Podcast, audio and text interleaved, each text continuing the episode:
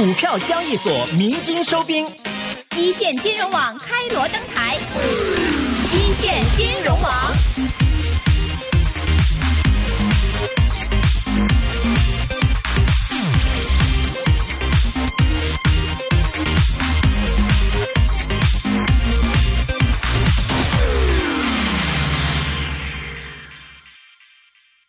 那么接下来的时间呢，让我们来关注一组财经资讯。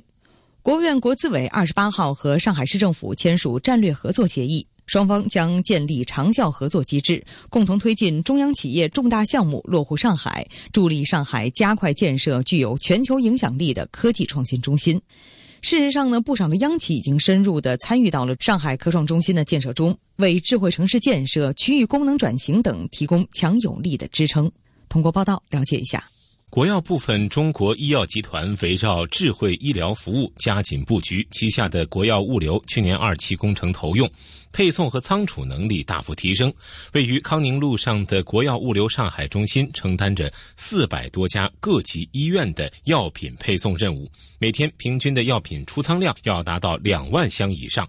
整个仓库的仓储量要达到九十万件以上，而使用总面积超过五点五万平方米的国药物流上海中心，一线员工却不到两百人，平均每个班次六十人左右。如何保证物流中心的正常运作和全市配送的准时准确呢？自动化、智能化是国药选择的道路。这条零检 OSR 系统省略了人工入库找药的过程。过去十四十五人的工作量，现在三个人就能够完成。国药物流上海中心工作人员表示：“上面是立体库的紫色料箱，下面是我们自己关联的发货箱。当系统订单释放之后，每个箱子会会会关联好。现在是药到库找人。”此外，企业还自行开发了大数据系统，无论是库位温度、湿度，还是配送车辆行驶位置，各方面情况都实时掌握。而在产业结构调整过程当中呢，央企宝武集团的宝钢特钢地块开启转型发展之路，创建吴淞口科技城。去年十月开园至今，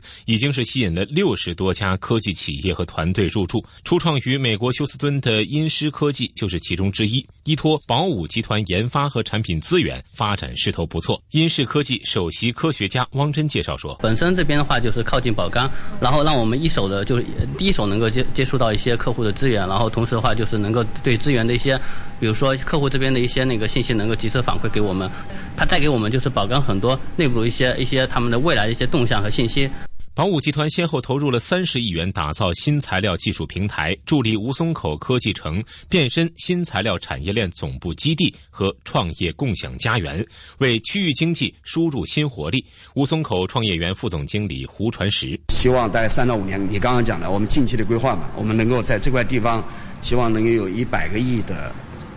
呃产值，十个亿的税收，有一万人的这个就业。等到将来远期我们五千亩整体转型以后，我们希望在这个地方是有一千亿的产值、百亿的税收、十万人的就业。以保五这个国企的这样一个大企业的责任呢，是扎扎实实以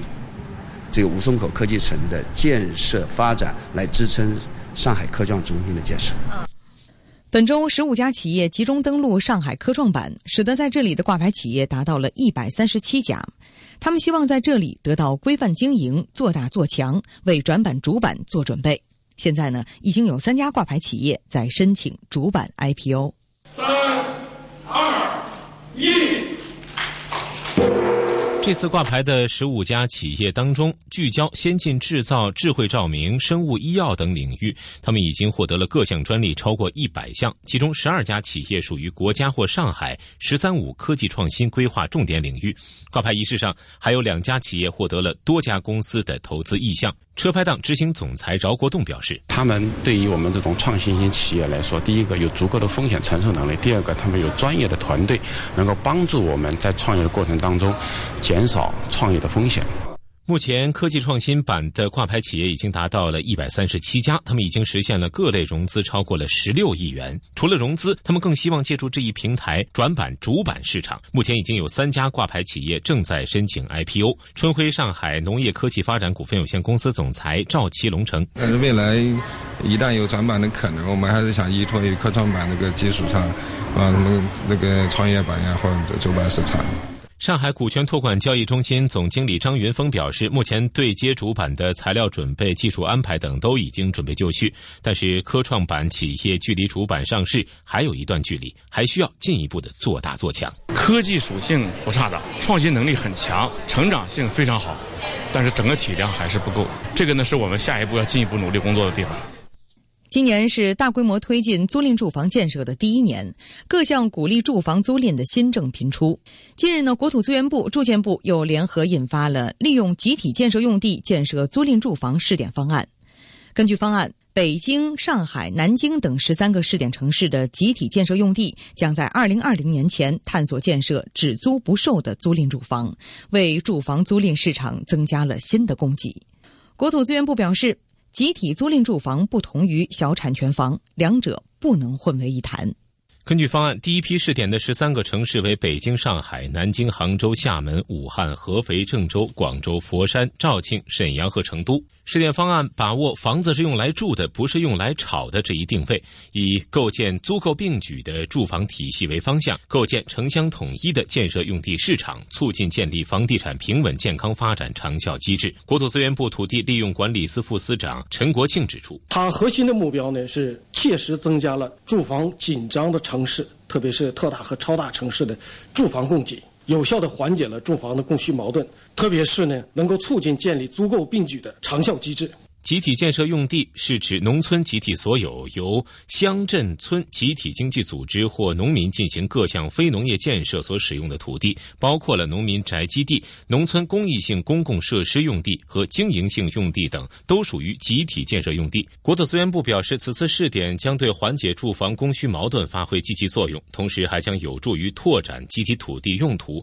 拓宽集体经济组织和农民增收渠道。此外，方案将进一步的探索租赁住。住房监测监管机制，集体租赁住房出租应遵守相关法律法规和租赁合同约定，不得以租代售，承租的集体租赁住房不得转租。另外，陈国庆表示，集体租赁住房与小产权房不得混为一谈。这次试点以存量土地为主，不占用耕地，村镇集体经济组织可以自行开发运营，也可以通过联营入股等方式建设运营集体租赁住房，和小产权房有着本质的区别。而我们过去所说的小产权房呢，无论在用地上、规划上，还是建设、销售上，不受法律保护。这次我们利用集体土地建设租赁房。从供地啊到建成到销售到监管，需要一个三到五年的一个周期。十三个城市作为试点，我们预计在二零二零年底前结束。试点方案明确项目用地应当符合城乡规划、土地利用总体规划和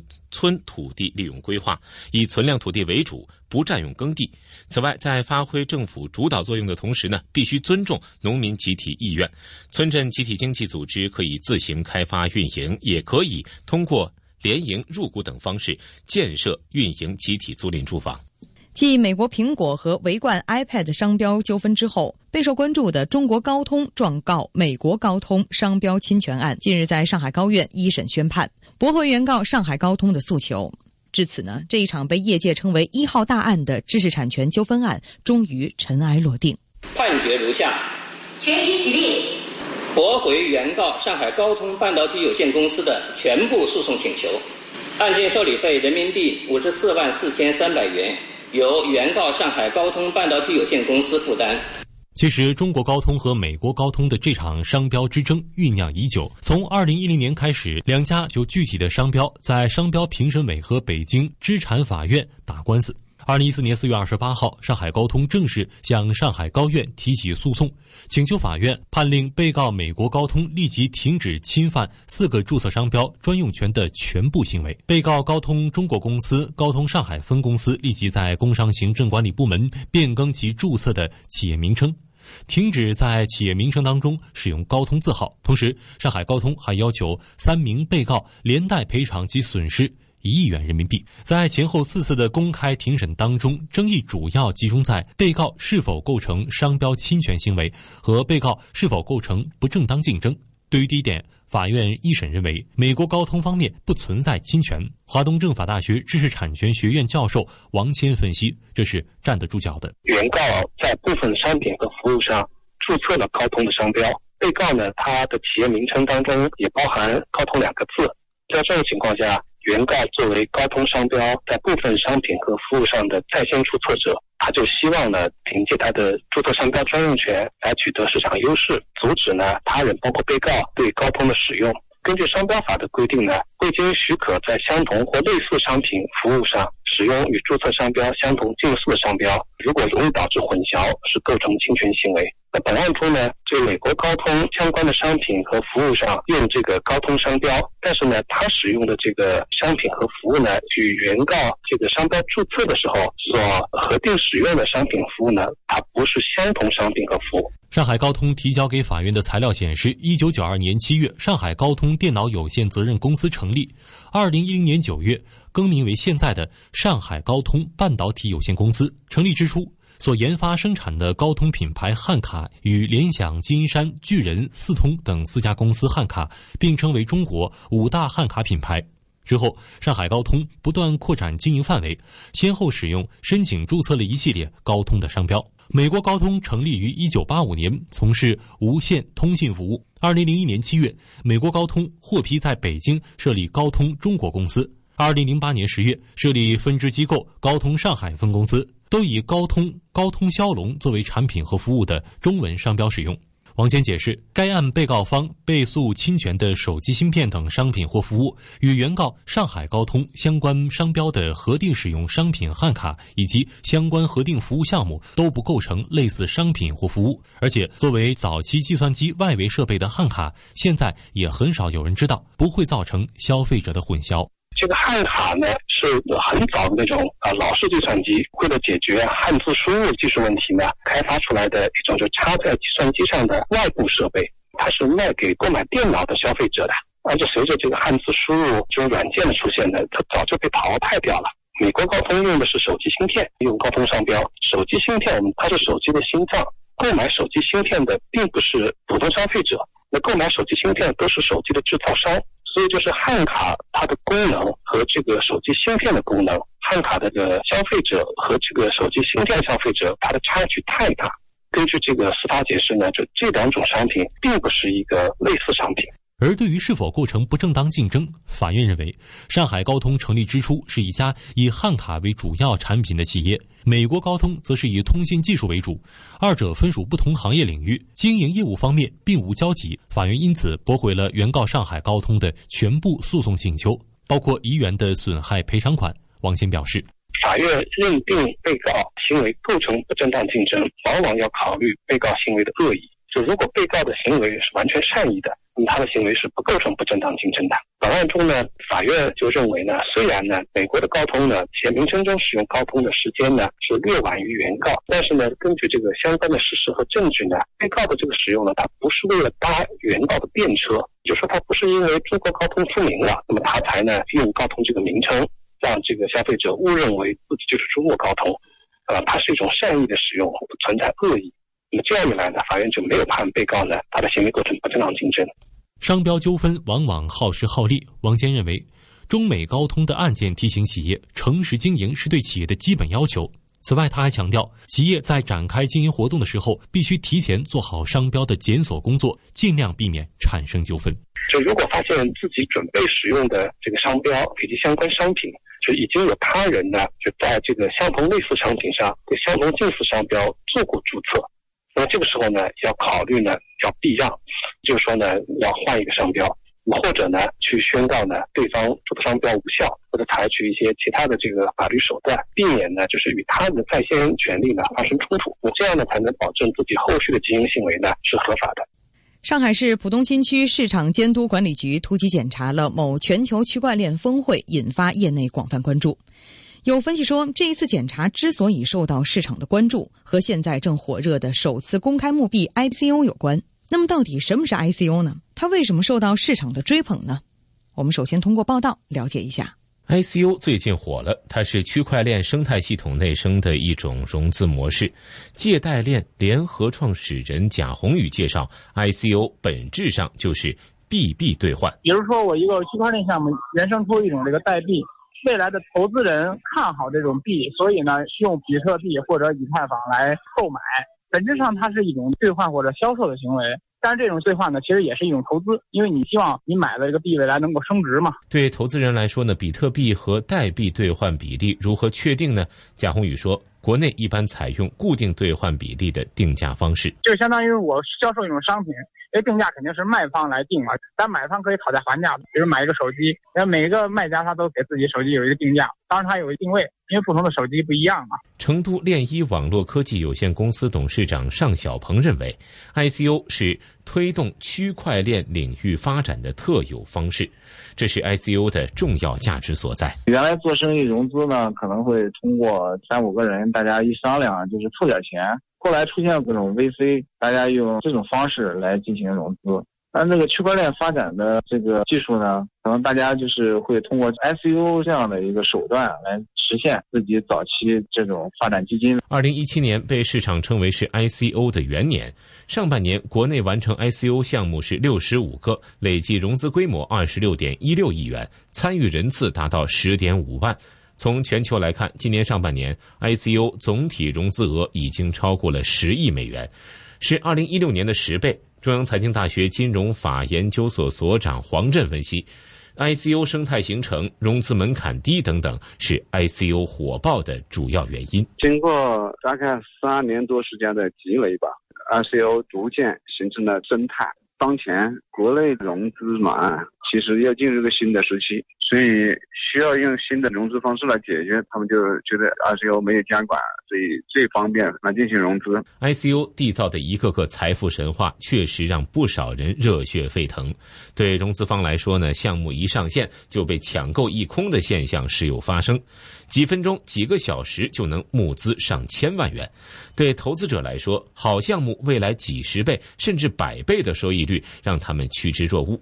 尚小鹏分析，现在的 I C U 领域还处于非常初期的阶段，人们竞相入局就是想要抢占先机。就是大家反看一下这个互联网的发展历程，就会认为呢，区块链技术可能也是存在这样的一个发展过程，就是谁占得先机。然后谁就有可能在未来通过这种区块链项目的增值，就会实现自己的财富的一个增值。火热的市场并非没有隐忧。中央财经大学金融法研究所所长黄震就表示，现在的一些投资人和融资方近乎疯狂，缺乏必要的理性。他认为，ICO 领域的风险非常大。现在所有的 ICO 项目都是未经任何监管机构批准过的，但是事实上它具有金融的特点。所以很容易滑入非法集资这样的一个困境，技术门槛没有一个标准。其实 ICO 是这些区块链创业项目来进行融资，但是现在只要是一个项目，都称是 ICO，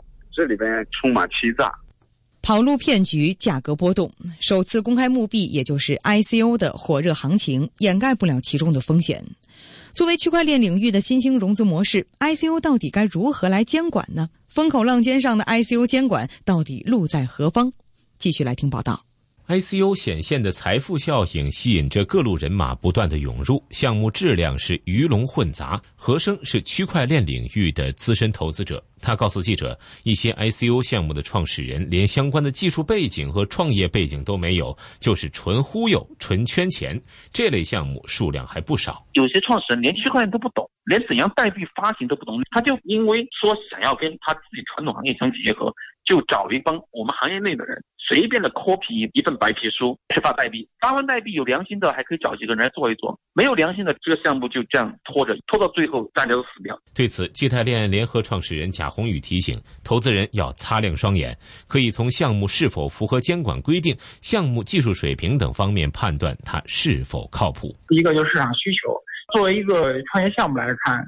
肯定是要解决一些市场痛点的。就如果这种需求它就是伪需求，那你这个项目肯定是有问题。第二个呢，从技术层面上来看呢，区块链的项目还是一个技术密集型的产业。就如果是没有技术背景，那你可能需要去好好的衡量判断一下。第三个方面呢，从监管角度来看呢，那你发行的这个代币是不是会触及到我们现有一些法律？比如说，你是不是对应了股权？对应了分红权，对应了这些国家明令禁止的领域。I C U 领域乱象丛生，但中央财经大学金融法研究所所长黄震说：“我国的监管还没有出手，有关方面应该尽快落实了。至少要监测吧，这个东西不是一国存在，它是个全球性的现象，我们不能装鸵鸟视而不见，也不能简单的就是说这个不是我们管。中国的参与人挺多的了。从投资者保护的立场来说，至少应该出台一些办法。中国人民银行数字货币研究所所长姚乾曾撰文指出，监管不宜作为 ICO 项目好坏的审判者，最佳的角色是市场创新的守门人，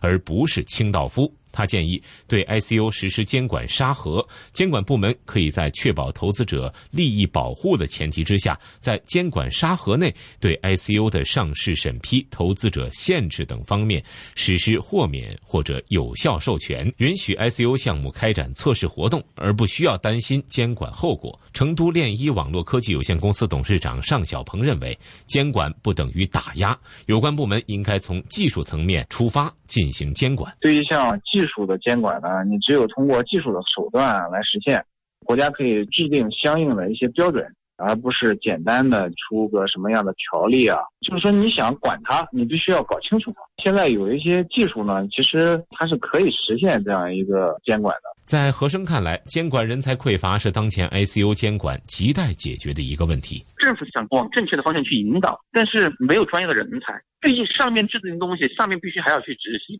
在全中国哈，我说真正懂区块链的技术的人，你要真正去做的话，可能没有多少。要了解这个东西，它不是十天半个月就可以把它搞懂的。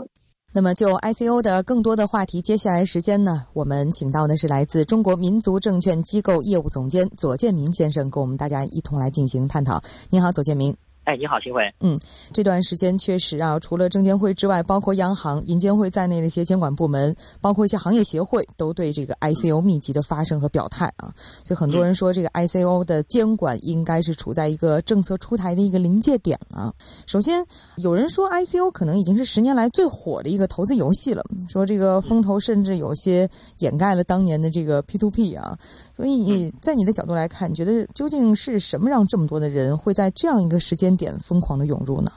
好的，我觉得那个这里面的话，应该是在于有两个方面啊。我觉得第一个是正好是监管的一个真空地带，第二个的话是在于我们市场当中的一个民间资金，它要寻找一个新的一个出路。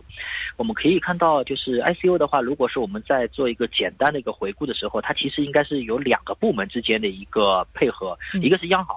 也另外一个的话就是在于证监会，因为 ICO 当中的话，一方面是在于虚拟货币，它挑战的是央行的权威；另外一方面呢，它又跟我们的 IPO 比它不太一样。我们的股民投资者比较熟悉的就是首次公开发行股票，它的 ICO 里面的话，但是就是用了虚拟货币来进行首次发行股票，所以它又挑战了证监会的一个监管的职能。所以啊，我们可以看到它在这两者之间做了一个游走。我们看起来的话是两个部。部门都能够拍打它，但是的话，我们在实际操作的时候的话，没有任何一个部门出手。刚刚新辉你在节目当中就是说到，可能我们会已经是到了监管政策的临界点。我就说一个这样的一个信息，可能大家都能够听得懂。嗯，比如说我们看到 P to P，P to P 的话，我们称之为互联网金融。二零一三年、二零一四年就已经在中国的话火了一塌糊涂了。我记得没错的话，我还去参加过一次高等级的会议，当时银监会的一位重。重要的官员就在现场，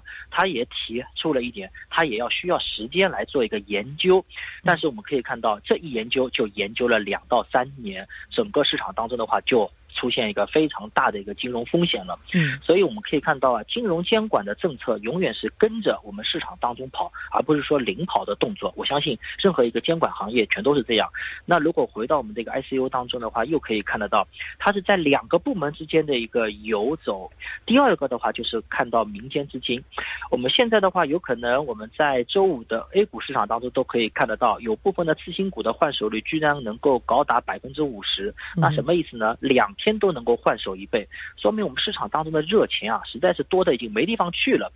连一辆自行车的一个共享自行车的股票换手率都能够高达百分之四五十，这个都已经到了匪夷所思这个地步。那我们回到一个现在的一个 ICU 领域当中也是这样，可能很多人的话都不太清楚这样的一个投资逻辑，但是的话，只要看到它有赚钱的效应，或者说它有赚钱的可能性吧，那大家的话都会在呃整个资本的话就会做一个不断的一个涌入，所以。我觉得这是两者之间都有可能是踩在了一个空白点上。嗯哼，你刚刚看到说，就是大家怎么来看待这个 ICO 啊？应该说，它虽然也是一个虚拟货币的一个发行的方式，但是呢，我们为什么会跟 P2P 来做比较？他们有一些雷同啊，它它有它的一个创新点，但是似乎这个东西给我们来看，它既熟悉又有一些陌生。那我看大家在关注这样的一个这个事物的同时，有些时候就会做一些类比，跟自己熟悉的领域去做类比。有人就觉得 ICO 的模式似乎跟股市很像。那首先交易的呢是凭证啊，像这个黄金、白银、铜铝这些商品本身就是对应的实体的物品的。但是像 ICO 和股票的话，都是虚拟的一个凭证嘛，它就是一个数字游戏。再者而言，你刚刚也提到一个高流动性。就 ICO 的数字货币，它可以在各个交易所来流通啊，包括上市公司发的股票，它都是在证券交易所交易的。所以这个高流动性是非常重要的一个属性啊。那么就是因为有这样高度的一个类似啊，所以有些人会尝试从股市的角度去看。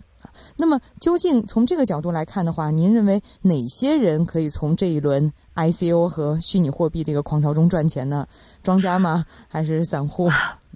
好的，我觉得那个是这样，应该是当中的一个交易商应该赚钱的概率应该是最大的。两头我认为到后来的话都很难赚钱。我指的这两头的话，一方面我们看到 ICU 它是针对于创投的企业，那个企业这这一端真正的获利，我认为到头来的话不会太高。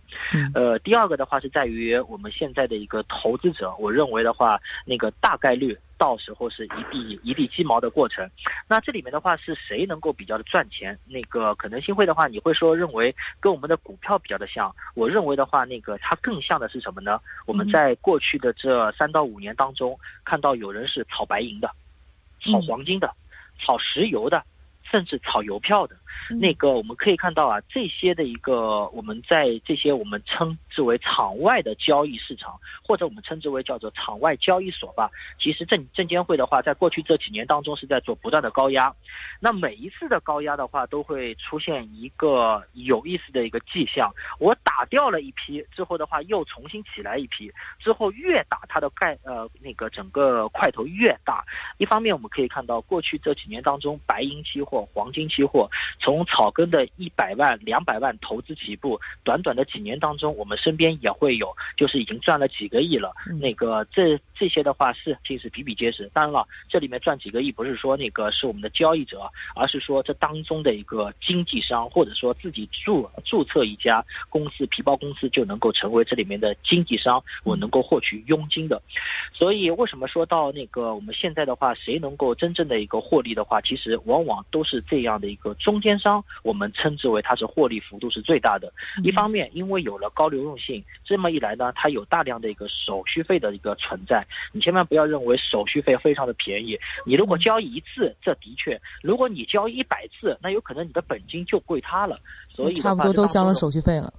对，是的，所以我认为的话，ICO 的一个模式里面，一方面跟我们现在的一个股票市场有一定的相似性，但是我认为更多的是跟我们这些非法的交易交易市场或者说场外交易市场有更高的一个相似性。嗯哼，其实说到这个相似性的话，大家也在罗列，究竟现在哪些人在玩这个 ICO 啊？呃，就发现很多可能，比如说早期在介入到去玩这个比特币的那群人啊，他们有着极强的这个冒险精神啊。但是往往这些人现在好像普遍的这些声音，呃，似乎觉得好像我看待这个 ICO 更多的应该持一种观望的态度，嗯，反而变得一些有一些这个谨慎的一些情绪在了。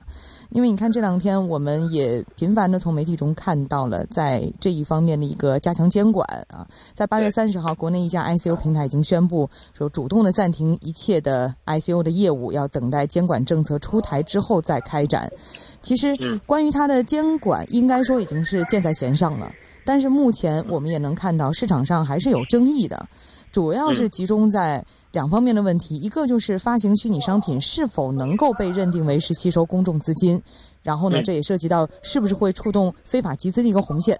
这个很明确。第二方面呢，就是大多数的 ICO 的一个项目和区块链的技术捆绑，所以它既然像区块链技术，它相对来说是一个新兴的一个领域。那如果严厉的打击这种乱象，会不会最终的影响到区块链技术的一个创新啊？就创新的过程中碰到这些问题，怎么去解决？这其实是一个亘古不变的一个讨论的话题啊。所以在这个问题上，您怎么看？好的，我觉得那个它跟创创不创新，我认为没有太多的关系。我认为它那个如果说把这块称之为创创新的话，那我觉得是把创新变成一个贬义词了。我觉得那个这里面的话，应该是存在有两个风险点。第一个风险点的话，就是存在一个虚拟货币的一个过程。呃，在这里面的话，其实我们看到有很多的行业，包括我们现在的阿里巴巴，包括我们现在腾讯，做到后来的话，它就是做一个金融。金融是在整个产业链里面，它是一个食物链的一个上游，或者说。是最顶端的。为什么我们证证金公司它在买的都是银行，或者说我们金融类的企业，其实要。知道这些企业稳定了，其他东西才有稳定的可能性。那如果回到一个 ICO 的一个监管条例当中的话，其实我们可以关注到，它是绕开了我们现在的一个监管监管层。我们要知道，人民币它不是一张简简单单的纸，它背后的话是有国家信用做一个背书的。美元它也同样由呃 USA 做后面是做一个背书。所以我们看到，如果是虚拟货币的话，它就是有可能就会跳开了我们整个市场当中的一个监管。对，第二个的话就是。是跟我们现在的一个股权投资，我们要知道，我们在之前看到的一个 P to P 的项目，呃，很多的话，大家都是说到资金和项目之间的一个对接，结果呢，结果我们看到有很多全都是变异的，有可能大量的资金的话都是堆砌在几个虚拟的项目当中，而我们看到现在的一个 I C U 的过程的话，就更加是一个虚拟化的一个过程，有的呢，它它直接就变成一个招股招股书，或者说我们称之为叫做白皮书，有的呢，它就变成一个用。一个 PPP 来做一个募集资金，那这么一来的话，其实我们可以知道，你要投资的过程啊，你到底投的是什么？你投的是一个项目，还是说投一个公司，还是说我只是简简单的投资一个符号？如果我简简单单的投资一个股权的符号，那你的是风险性相当的巨大。这些项目的话，你是否有过跟踪，有过这样的一个专业化的过程？甚至说，我们看到股权投资，往往很多专业的机构都会有一个退出条款。什么叫退出条款？就在于融资方的话，他要拿资产做抵押的，或者说担保的，或者说我保证你的本金，或者是相应的罚息的。你如果是这些东西都没有，那你怎么能够去做股权投资？我们可以看一下，我们 A 股市场当中虽然没有这一块，但是要知道，我们资本市场当中有新三板，它就是股权投资。嗯新三板股权投资市场都发展的是相对比较的困难。那像这类项目的话，我们认为更加小型化，风险性就更加的大。所所以我们认为，在呃 ICO 的过程当中，一方面是虚拟的货币，另外一方面是股权投资当中的监管的重重的不规范，或者说透明度的一个降低。我们认为风险就是来自于这两方面。嗯哼，虚拟货币本来它就是虚拟的，但是现在很多资金它投的这些领域，比如说互联网，它本身它也是看不。见摸不着的，所以你在整个过程之中，无论是钱也好，无论是它的产品也好，它都不是我们传统意义上理解的这种实物啊。所以它最后会不会真的就变成一个泡沫的游戏？这也是很多人所担心的。是的，确实，你刚刚说这个代币，它既不是股权，它也没有收益的承诺，是不是会就游离在了现行的法律体系之外？所以接下来的话，呃，我们是不是也应该针对这个领域可能会出台相应的一些法律法规呢？您认为？好的，我觉得那个应该是在于有两个方面。第一个，我认为现有的法律已经是完全可以套用了。比如说，你在股权募集的一个资金的一个过程当中的时候，你更多的应该是用的是人民币，或者说其他的一个就是外币来进行一个投资。这些的话，我们让我们相信我们的一个在整个企业的公司法当中已经有了非常的一个明确的过程。第二个的话，其实我们要知道现在的一个企业里面的话，更多的你是要有是要有一个要。要么你就是公开募集，要么你是一个私下募集的过程。而私下募集，它往往都有两百人的红线的过程。而我们要看到 ICO 它在现有的一个框架当中，是否已经是突破了两百人这样的一个限制。所以我们认为公司法完完全全是可以做一个套用，不需要有有新的上位法或者说其他的法律来做一个协同。第三个的话，如果是要针对这样的一个行为或者说这样的一个呃领域进行一个立法的话，中国的立法往往是要经过。三审的，比如说我们的证券法，我们证券法修改一次，你看我们的话都已经是有两三年，在国务院全力推动的情况当中，还没有到三审的状态。我们要希望针对于 ICU 也要能够尽快立法，这完全是不现实的一个过程，因为全国人大它是就算是一审一年。那也要有三年的时间才能够完成立法的全过程，所以我们认为的话，现有的法律完全可以套用。第二个，如果是要对它进行一个监管的话，更多的是在于一个执行和一个现在的一个呃执行力当中，而不是说在现有的法条当中。因为我们刚刚在第一段当中我们就聊到过，它现在是踩在了一个监管的一个真空地带，就等于是我左边。是央行，右边是证监会，因为我们现在的金融监管机构不是一个混业经营，或者说是一个大金融部，所以的话，它就是游走在这样的一条红线当中。那你两边都不管，就变成一个两边都管不了的我的一个状态。现在的话，就是差一个谁来牵牵这个头，对它进行一个监管。我们相信，只要有人牵头了，直接就可以将这样的一个行为，呃，我们认为作为一个规范化的一个处理，而不是说那个目前为止等待。在法律的过程，而是应该等待执法部门或者说他的一个职权部门。嗯哼，我们说到了一个对一个新生事物或者是一个新生的领域的一个监管，它确实是有各方面的一个考虑。呃，首先，呃，对于一个新事物的一个成长的话，我们应该给予它一定的空间啊，而且我们也会有一个试错的过程。我们只要把试错的成本控制在我们可以承受的范围之内就可以了啊。但是，所以这也是刚刚我提到了一个问题，说这个创新和监管之间，它是不是有一定的交叉点？怎么来权衡利弊的问题？但是在说到 ICO 这。这件事情，你刚刚很明确的说了一句，你觉得这个其实不是创新。这个所谓的创新的话，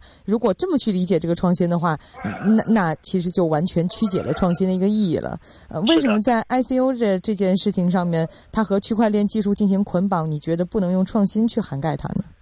呃，我觉得那个可以举两个例子啊。刚刚新会提到了一个，就是我们我们针对于很多的一些新生事物啊，那个不能是作为一棍子打死，或者说一开始时候的话，应该是要有要要有这样的一个容忍的机机制。嗯，我认为的话，那个这里面的确是存在，但是一眼能够看得清楚的东西就不一定这样是。比如说，我们举一个我们跟我们投资者息息相关的，大家都会提到一个 LOF 基金。那个现在的话，在为什么是在过去的这几年当中，大家都提了非常的多的情况。当中，那个它的发展速度相对比较的慢，包括是那个 FOF FOF 基金，我们的话发展速度也会非常的慢。其实管理层看得非常清楚，我们基金公司我拿到了资金，我投的是企业，我投的是最终的是制造业。那如果是我拿的是 FOF 基金的话，就不是了。我的资金是投的是虚拟，我投的是基金，我投的是人。那你通过这个角度当中，你就可以理解管理层的话，其实他可以能够看得清楚很多东西。我的资金我要具体投到一个项目当中。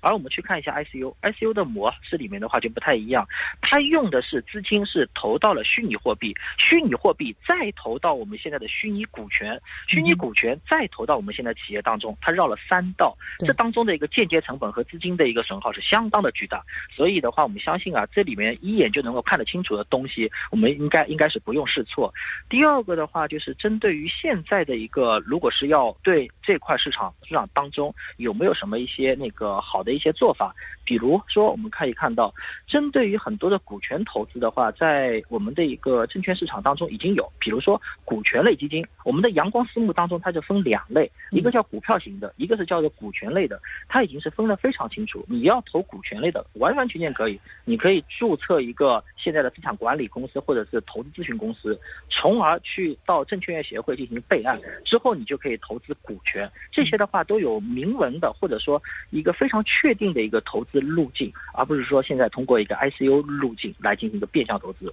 嗯哼，其实说到底，它 ICU 还是一个融资的法律关系嘛，对吧？它不管是通过以前这个互联网也好，现在说到这个区块链的融资也好，它只是融资的一个渠道不一样而已啊。所以它我们还是要看清一个事物的话，最终要摸清它最本质的一个属性是什么，资金的去向是在哪里。如果是在一个简简单单的一个区块链当中，那打着这样的一个概念之后的话，资金在那里做一个空转，或者说那个变相的一个转移资金，那我们认为这个风险就非常大了。嗯哼，好的，非常感谢此刻来自中国民族证券机构业务总监左建明跟我们分享了关于 ICO 的一个讨论，谢谢您。嗯，再见。谢谢，再见。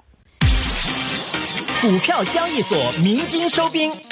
一线金融网开锣登台，一线金融网。